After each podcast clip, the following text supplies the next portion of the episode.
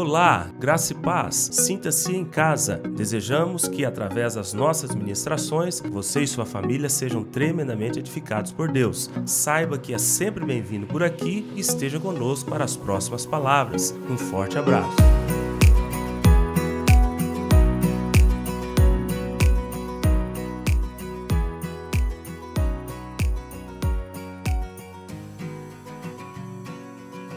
Aleluia. Glória a Deus. Amém. Olha aqui para mim. Eu vou mostrar para você uma coisa. Se isto não aconteceu com você um dia, isso deverá acontecer. Senhor, eu quero neste dia dizer ao Senhor que durante todos meus anos passados eu nunca tive uma conversa como essa que eu estou tendo com o Senhor agora.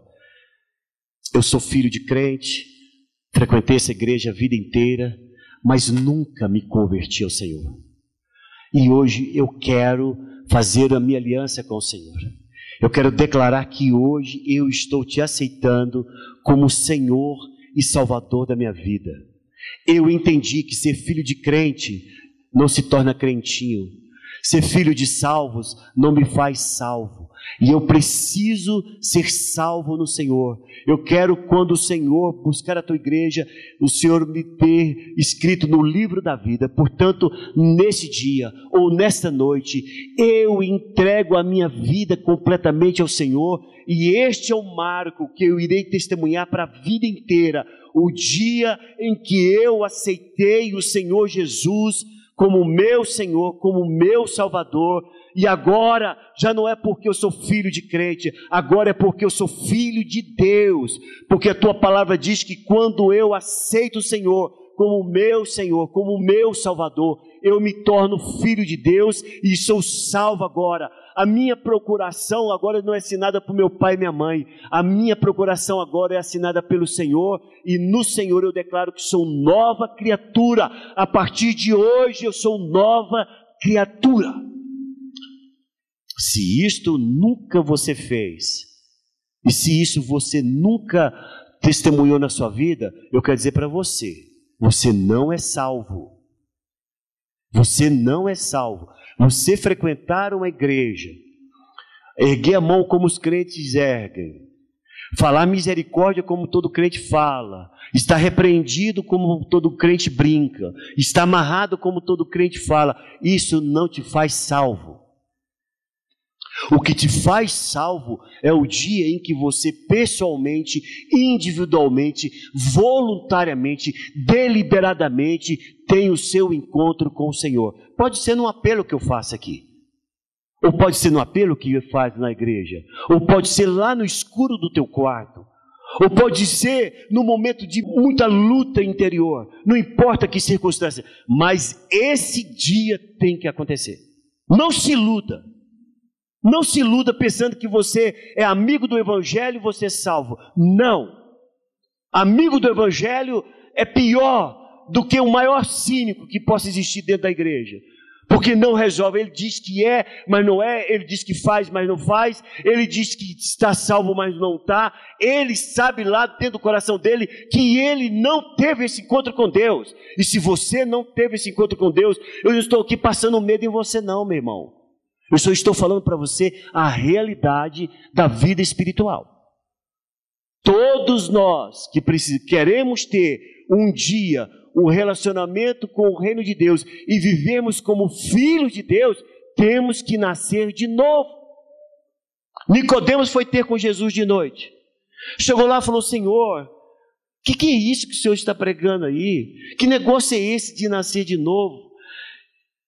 E o Senhor Jesus disse para ele, Nicodemos, se eu digo para você, em verdade eu te digo, se você não nascer de novo, você não vai ver o reino de Deus.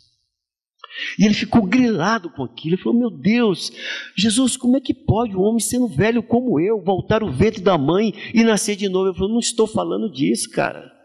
Acorda, não estou te falando disso, de você nascer naturalmente. Você precisa de nascer espiritualmente. Você precisa de ter o seu encontro real com Deus. E qualquer dia desse, Ana Sara, eu vou chegar e falar: me conta a experiência da tua salvação. E eu quero ouvir.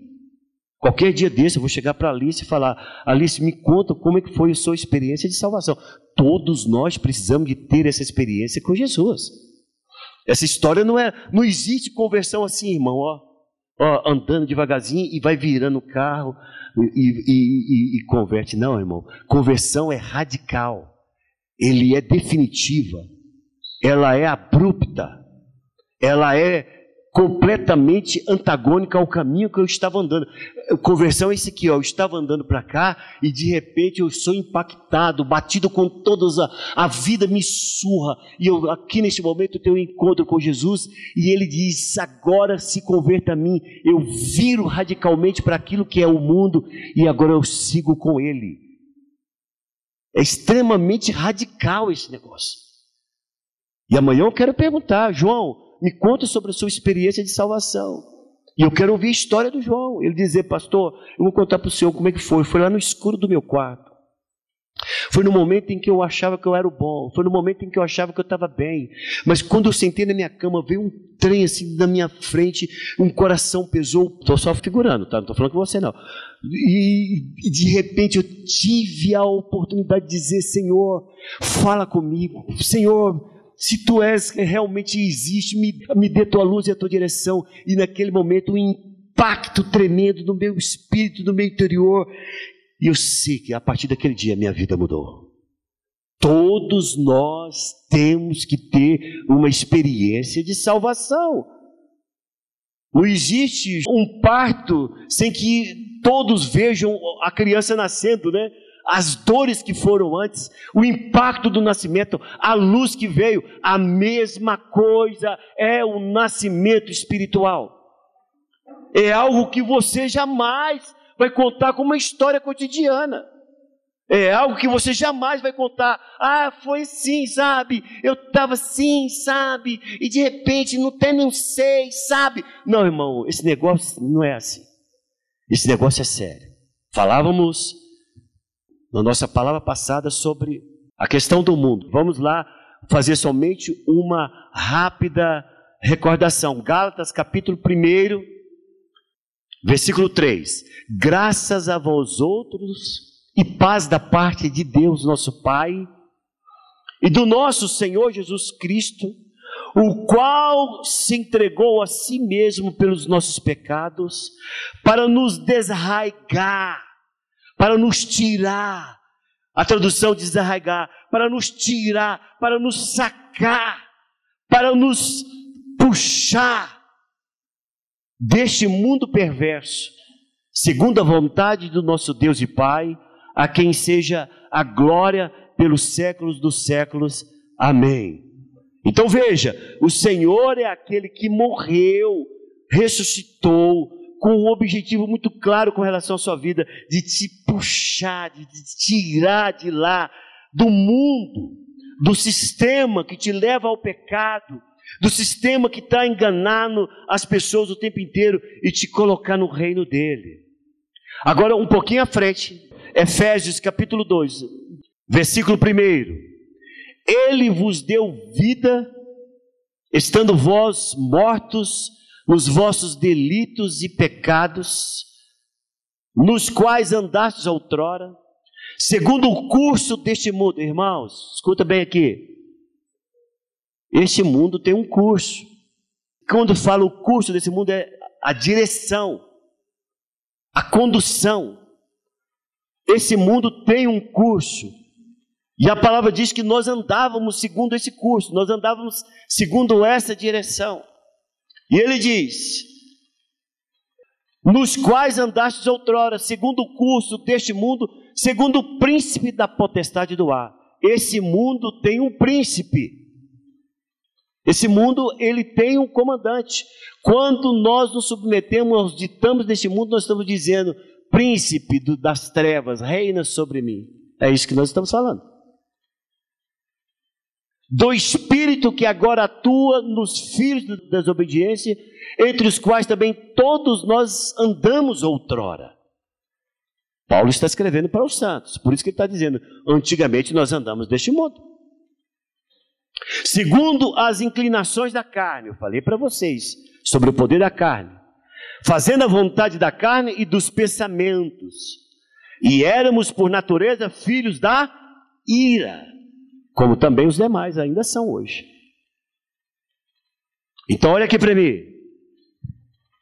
Todas as vezes que você se submeter aos costumes, à cultura, ao trejeito, à maneira como esse mundo anda, você está simplesmente dizendo: Eu estou andando segundo o príncipe da potestade do ar, e eu estou simplesmente indo completamente contrário à direção que Deus me deu, voltando a antigas práticas, porque o que se subentende é que quem está em Cristo, isso ficou no passado. Isso ficou no passado. Então vamos imaginar, você está aqui, Mariazinha. Tem alguém chamado Mariazinha aqui? Não tem não. A Mariazinha veio aqui, participou desse culto, ouviu essa palavra, depois ela sai lá fora. Nossa, ainda bem que deu tempo, oito e meia, o pastor terminou na hora. Ela vai para a balada. Eu pergunto para vocês: Jesus está lá na balada? Tá, é, ela vai dançar uma gafieira. Jesus vai dançar gafieira com ela? Entendeu? Ela vai dançar uma musiquinha calma, com o corpo colado. É Jesus que está dançando com ela? Jesus está ali dançando com ela? Não, irmão. Ali é o forte desejo da carne se expressando. É o curso deste mundo, é a maneira como o diabo faz para prender as pessoas. E a outra coisa que eu digo para vocês: sabe o que, que acontece? Ela vai estar cheia de prazer. O corpo vai estar elétrico, produzindo hormônio, produzindo todo tipo de emoção. E ela fala: gente, isso aqui é bom demais. Claro, meu irmão. A carne, ela é prazerosa. A carne, ela é prazerosa. De outra sorte, por que estaria todo mundo no mundo? Aí, lá naquela festa, a Mariazinha senta na mesa. E o pessoal está tomando cerveja.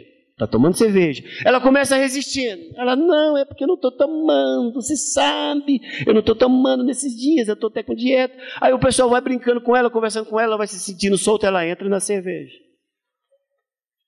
A cerveja é segundo o mundo.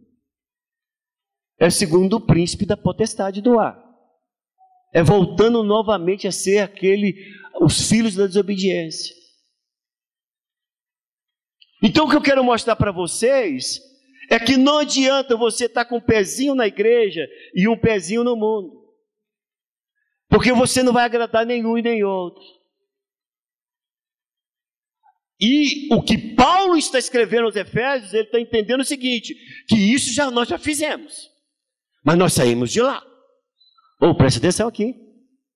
E isso nós já fizemos. O que Paulo está dizendo é o seguinte: eu estou entendendo que isso nós já fizemos um dia. Mas nós saímos de lá. Vou voltar a ler. Ele vos deu vida, estando vós mortos nos vossos delitos e pecados, nos quais andastes outrora. Esse outrora aqui é no passado. Nos quais andastes outrora, no passado. Segundo o curso deste mundo. Segundo o príncipe da potestade do ar do Espírito que agora atua nos filhos da desobediência, entre os quais também todos nós andamos outrora. Eu vim de lá, gente. Preste atenção aqui em mim. Eu vim de lá. Eu sei o que é o mundo. Eu não nasci no lar cristão. Eu me converti com 19 anos. Quando eu falo para vocês o que é o costume lá fora, eu vim de lá. Eu sou ex-alcoólatra. Eu vim de lá, eu sei o que significa isso. Um dia, outrora, eu entrei nesse caminho, mas o Senhor me tirou de lá, segundo as inclinações da nossa carne, fazendo a vontade da carne e dos pensamentos, e éramos, por natureza, filhos da ira, como também os demais. Sabe o que acontece, Samuel? Quem está lá fazendo esse tipo de cultura, esse tipo de comportamento e vivendo essa promiscuidade que só agrada a carne, são filhos da ira. Eu não estou falando isso. Quem está falando isso é a palavra. São filhos da ira. Tiago capítulo 4, um pouquinho mais na frente aí, versículo 4, 4, 4. Infiéis, não compreendeis que a amizade do mundo é inimiga de Deus. Infiéis, ele está chamando a atenção da igreja. Tiago, um, pouco mais exortativo, ele é um pouco mais imperativo.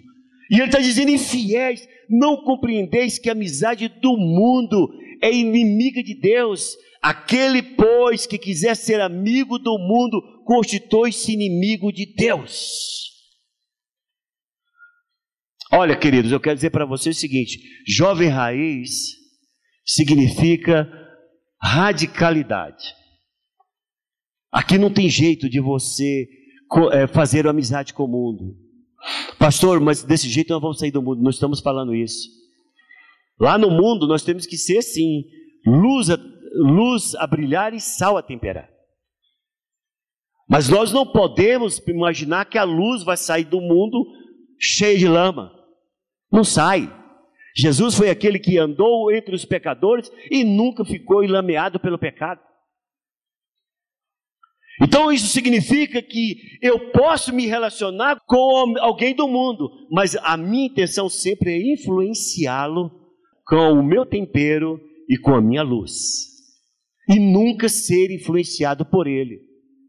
Mas o que nós temos visto nesses últimos tempos é uma quantidade imensa de crente aquele crente meia-boca, aquele crente é, é, esquisito, aquele crente que quando você vê ele lá fora, se relacionando com os amigos dele, você fala, é pior do que o descrente. É o que fala mais besteira, é o que é mais aloprado, é o mais estranho, é cheio de comportamentos estranhos. E se você chegar escondido e ficar vendo, você fala, cara, não acredito que esse cara é aquele que levanta a mão, ou canta, ou adora e às vezes até toca na igreja. Temos tido esse tipo de crente na igreja. Temos tido esse tipo de pessoa que aqui na igreja levanta a mão, grita, exalta o nome do Senhor, quando se relaciona com os amigos lá fora, se um dia você chegar e falar para ele, ô irmão, paz do Senhor, ele talvez vai que fazer assim para você, né? Calma, calma, não fala isso aqui não. E aí os caras que ouviram falaram assim: ó, você é crente? Por quê? Porque o comportamento dele é de amizade com o mundo. O comportamento dele é de mescla, de mesclar com o mundo. E por último, relembrando o que nós falamos na palavra passada, 1 João, 1 João capítulo 5, nós vamos ler dois versículos, o versículo 4 e o versículo 19. O 4 diz assim: Porque todo que é nascido de Deus vence o mundo, e esta é a vitória que vence o mundo, a nossa fé. Versículo 19 diz: Sabemos que somos de Deus e que o mundo inteiro jaz no maligno. Você sabe o significado da palavra jaz? A palavra jaz é está morto. Então a tradução aqui para a nossa linguagem mais comum seria: sabemos que somos de Deus e que o mundo inteiro está debaixo, está morto na ação poderosa que o maligno tem. E jaz, está sob, sob o comando, sob o poder, sob a autoridade dele. Então nós temos que compreender o seguinte: que se nós somos de Deus, nós temos que vencer o mundo. E vencer o mundo não é, volto a dizer, essa terra, o que nós temos, as aves, não. É o sistema que está imperando em todas as circunstâncias. Quando estão entendendo, diz amém. Aí entramos na palavra de hoje. E voltamos então em Gálatas. Fica aí pertinho, volta lá em Gálatas. A pergunta que eu quero responder para todo mundo hoje é: como enfrento o mundo agora que eu sou cristão? Ou pelo menos que deveria ser. Como é que eu enfrento o mundo? Em Gálatas capítulo 6, versículo 14 diz: Mas longe esteja de mim gloriar-me senão na cruz do nosso Senhor Jesus Cristo, pelo qual o mundo está crucificado para mim e eu para o mundo. O que, que é isso? O que, que é isso? O mundo crucificado para mim e eu para o mundo. É você olhar para as suas antigas amizades e você olhar a maneira como você se comportava diante deles e se envolvia com eles. E de você ser tomar uma decisão radical. De você falar, continua sendo meus amigos, eu os respeito como meus amigos, mas eu não vou mais ser cúmplice dos pecados deles. Eu não mais vou me envolver de forma social aos pecados deles. Então, eu estou vendo aqui a Bárbara. A Bárbara trabalha, eu sei onde ela trabalha. Não estou julgando ninguém lá, não. Mas a Bárbara, ela é da verdade. Porque ela segue aquele que é o caminho, a verdade e a vida. E aí ela está conversando e resolvendo alguma coisa, está tendo uma mentira. Ela sai dali.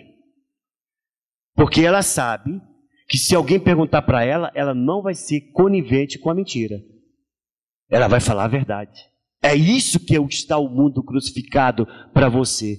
Sabe o que, que você faz? Você sai. Você sai do ambiente. Por quê? Porque aquela pergunta pode saltar ali daquele meio para você, para terem a sua cumplicidade. E você sai de repente, porque você sabe que se perguntar para você, você não pode ser conivente com a mentira. Você vai dizer: Não me pergunte, porque eu vou falar a verdade. É esta a maneira como nós vemos o mundo sendo crucificado para nós. É de você estar relacionado com os seus amigos e você bebeu cerveja com aquele povo a vida inteira. E em alguns momentos em que você estava muito próximo de Deus, você inventava uma mentirinha. Você falava: Não, gente, eu não estou bebendo porque eu estou tomando remédio. Só que naquele dia em que eles ofereceram para você, você fala: Eu não bebo mais, porque eu sou crente. É isso que significa o mundo crucificado para mim. Você pensa, pastor, isso não é fácil. Ninguém falou que seria fácil. A Bíblia só diz que é simples. O caminho de seguir o Senhor Jesus, ele é simples, mas nunca ele falou que seria fácil. Ele nunca falou, é fácil me seguir. Não, ele nunca falou. Ele falou: olha, eu quero dizer para você, avalie muito se você quer me seguir. Porque é o seguinte: a porta é estreita, e o caminho é apertado. Então, de repente, o Marcelo está lá na escola dele. E a banda está tocando. E os caras estão fazendo a bagunça. E de repente o Marcelo fala: Eu vou sair daqui do meio, porque eu não quero mais ser conivente com esse tipo de comportamento. Estou usando os exemplos de vocês mesmos, mas para pessoas um pouco mais maduras eu iria usar outras coisas. Então é para você compreender o que significa o mundo crucificado para mim. É de você dizer, cara, eu não minto mais. Aí aquela garotinha que você a vida inteira queria, que, ah, meu Deus, é o meu chavequinho, o meu modelito que eu sempre imaginei. E agora quando você se converte, ela está dando bola para você, adoidado. Só que você escuta uma palavra que nem essa, e você vai falar o seguinte, cara, não vou fazer isso mais porque a primeira coisa que eu entendo na palavra é que luz e trevas não combinam. A palavra do Senhor diz que o jugo desigual não é apropriado segundo a palavra. E aí agora que ela está dando bola para mim, ela está dando bola para mim como uma forma do diabo querer me tirar da, do, da verdade que eu estou querendo seguir. E agora eu quero muito mais usar o que ela está fazendo para levar a ela o evangelho da salvação. Mas eu não vou pegar essa menina, eu não vou agarrar ela, eu não vou chavecar ela, eu não quero isso, por quê? Porque eu estou tomando uma posição radical em que o mundo esteja crucificado para mim, meu Deus. Ou você acha que esse negócio é, é fácil? A proposta é difícil. A proposta é para jovem raiz. Não pode ser jovem Nutella. Não pode ser do cara que fica vitimado. Ah, eu, ah, eu, eu, eu, sou homem, eu preciso de mulher, eu tenho que mostrar. Não, irmão. Sabe que você mostra que você é homem? Pela sua honradez, pela sua dignidade, pela posição como você leva a vida, na maneira como você respeita a irmã do próximo. Estar crucificado por um mundo e o mundo para mim é eu declarar para mim mesmo que a minha postura ela vai mudar, não somente com relação a minhas irmãs da minha casa, mas também com relação às irmãs dos outros. Próximo versículo. Evangelho de João, capítulo 15, versículos 18 e 19. Diz assim o texto: Se o mundo vos odeia, sabei que primeiro do que vós outros me odiou a mim. Quem está falando isso aqui, irmãos? Jesus. Digam todos comigo, Jesus. Jesus está falando isso. Se vós fosseis do mundo, o mundo amaria o que é seu. Como todavia não sois do mundo, pelo contrário, dele vos escolhi, por isso o mundo vos odeia. Eu quero dizer para você que a partir do momento em que você começar a ser radical com relação à sua disciplina espiritual, você vai ver como existe perseguição. As pessoas vão falar, dar um monte de apelido para você. Ah, lá vai a santinha. Ah, lá vai a radical. Lá vai a fanática. Lá vai a que acha que é melhor do que todos. Sabe o que é o nome disso? É o mundo te odiando pelo fato de você querer ser um modelo de homem e mulher de Deus. Sabe por que, que você não está enfrentando nada disso? Porque você parece com eles. Vou falar para você o seguinte: se vocês não estiverem sendo perseguidos, se vocês não estiverem sendo passando vergonha, se as pessoas lá da sua escola, do seu trabalho, não pegou no teu pé, eu vou dizer para você, você está se parecendo com eles. Você está se parecendo com eles. Porque no dia em que eles verem que eles têm alguém que é diferente deles lá, eles vão pegar no teu pé. Eles vão te criticar. Eles vão te odiar. Eles vão te perseguir. Ah, pastor, eu não quero isso. Meu irmão, é o preço. Isso é o preço. Porque eu não quero ser igual a eles. Eu não quero isto. Eu trabalhei alguns anos em um banco. Todo mundo sabia que eu era cristão. E eu tinha irmãos da minha própria igreja que trabalhavam no banco. O dia que eu chegava lá, falava, Paz do Senhor, irmão. Eu falei, o que, que foi? Cala a boca, não fala que eu sou crente, não. Por que isso? Porque ele quer se parecer com aqueles que se envolvem com este mundo. Eu pergunto para você, para que isso então? Nós vamos brincar de evangelho? Vamos brincar de ser salvos? Qual a diferença que eu posso fazer em qualquer lugar que eu esteja? Ninguém vê luz em mim. Se eu não faço diferença em lugar que eu vou, se eu sou como um farinha do mesmo saco, não, o Senhor não nos propôs isso. Ele está dizendo: olha, eu quero te dizer uma coisa clara: vão te perseguir. Aí você pergunta para Jesus: por que, Senhor? Perseguiu a mim, meu irmão. Por que, que não vai te perseguir? Eu sou o Deus, eles perseguiram. Você acha que isso é melhor do que eu? É isso que Deus vai te responder. Nesse mesmo livro, João capítulo 16, versículo 33. Estas coisas eu vos tenho dito para que tenhais paz em mim. No mundo passais por aflições, mas tem de bom ânimo. Eu venci o mundo. Cara, não tem jeito. Eu sei que a proposta aqui para você é a coisa mais maluca que você já ouviu na sua vida. Eu estou chamando você para passar aflições. Mas eu quero dizer para você o seguinte: você não vai passar sozinho. A melhor coisa do mundo é quando você, passando por aflição, você fecha os olhos e encontra suas águas interiores. Olha aqui, pacificadas. As suas águas interiores, elas estão como águas plácidas. Porque você, não importa a aflição que você está passando, você sabe que o seu redentor vive, ele está do teu lado e você vai ter vitória. Quatro conselhos importantes nesses cinco minutos. Primeiro, volto a dizer: não participe do que o mundo oferece. Efésios capítulo 5, versículo 11, diz assim: E não sejais cúmplices das obras infrutíferas das trevas, antes, porém, reprovai-as. E você falar assim, mano, ó, cara, não fumo mais. Eu te dou, estamos aqui novinho, comprei a carteira com a cara, não fumo mais. Ali é luta. Mas uma coisa é certa: é radicalismo. Porque se você falar, não, vou pitar só isso, depois eu vou parar. Não adianta.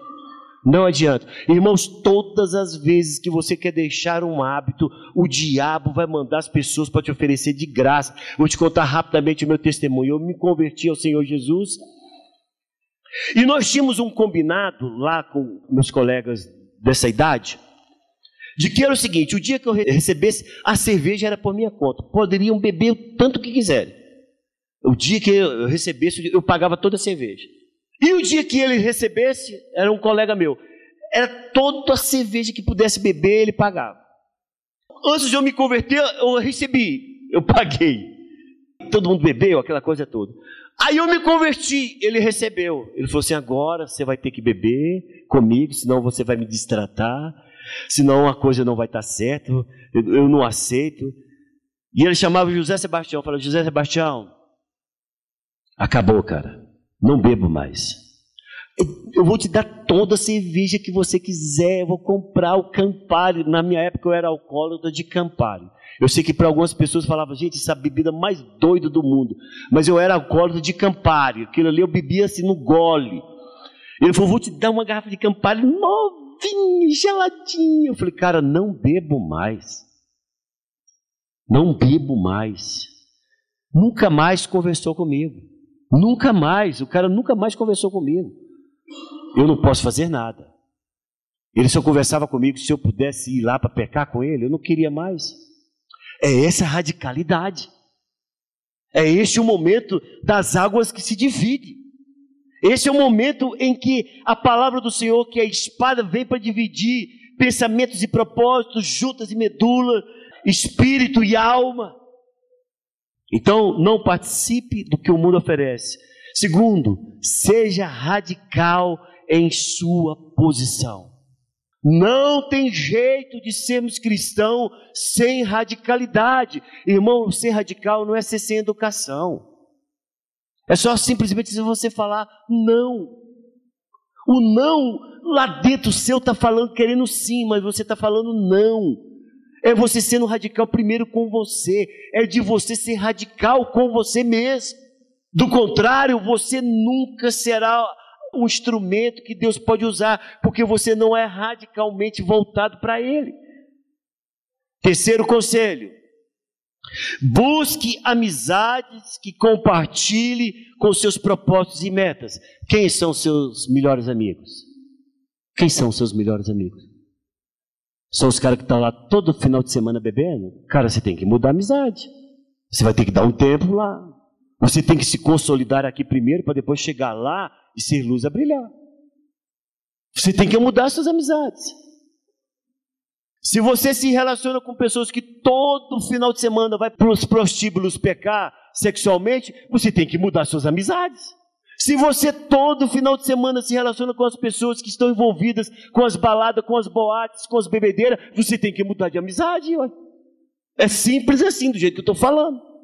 Você tem que, você tem que falar: peraí, eu tenho que colocar na minha cabeça que eu tenho que me relacionar com pessoas que me jogam para cima, que fala para mim, cara, você está errado, ou tem uma proposta melhor para você, porque se você ficar o tempo inteiro sendo conivente, complacente e se envolvido com eles, você não vai ter nunca uma mudança na sua vida.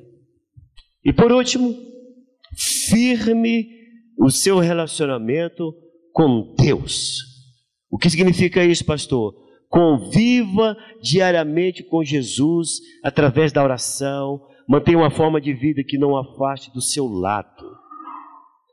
Todas as vezes que você estiver em dúvida, você vai fazer uma pergunta assim: se Jesus estivesse no meu lugar, o que ele faria?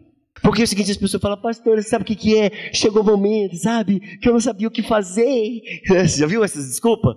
Pastor, eu fui enredado, eu fui levado pela circunstância, pelo momento, eu fiquei empolgado e eu tinha dúvida se podia fazer, se não podia fazer, se eu ia, se eu não ia. Irmão, é tão simples você responder isso. É só você fazer uma pergunta seguinte: se Jesus estivesse aqui comigo, ele faria isso? Se Jesus estivesse aqui, ele iria tomar essa decisão? Pode ter certeza que a resposta vai vir direta do Espírito Santo para a sua vida. É tão simples isto, é tão fácil isto. Então nós sabemos aonde nós vamos colocar os nossos pés, é se o Senhor colocar os pés lá junto conosco. É se Ele vai conosco.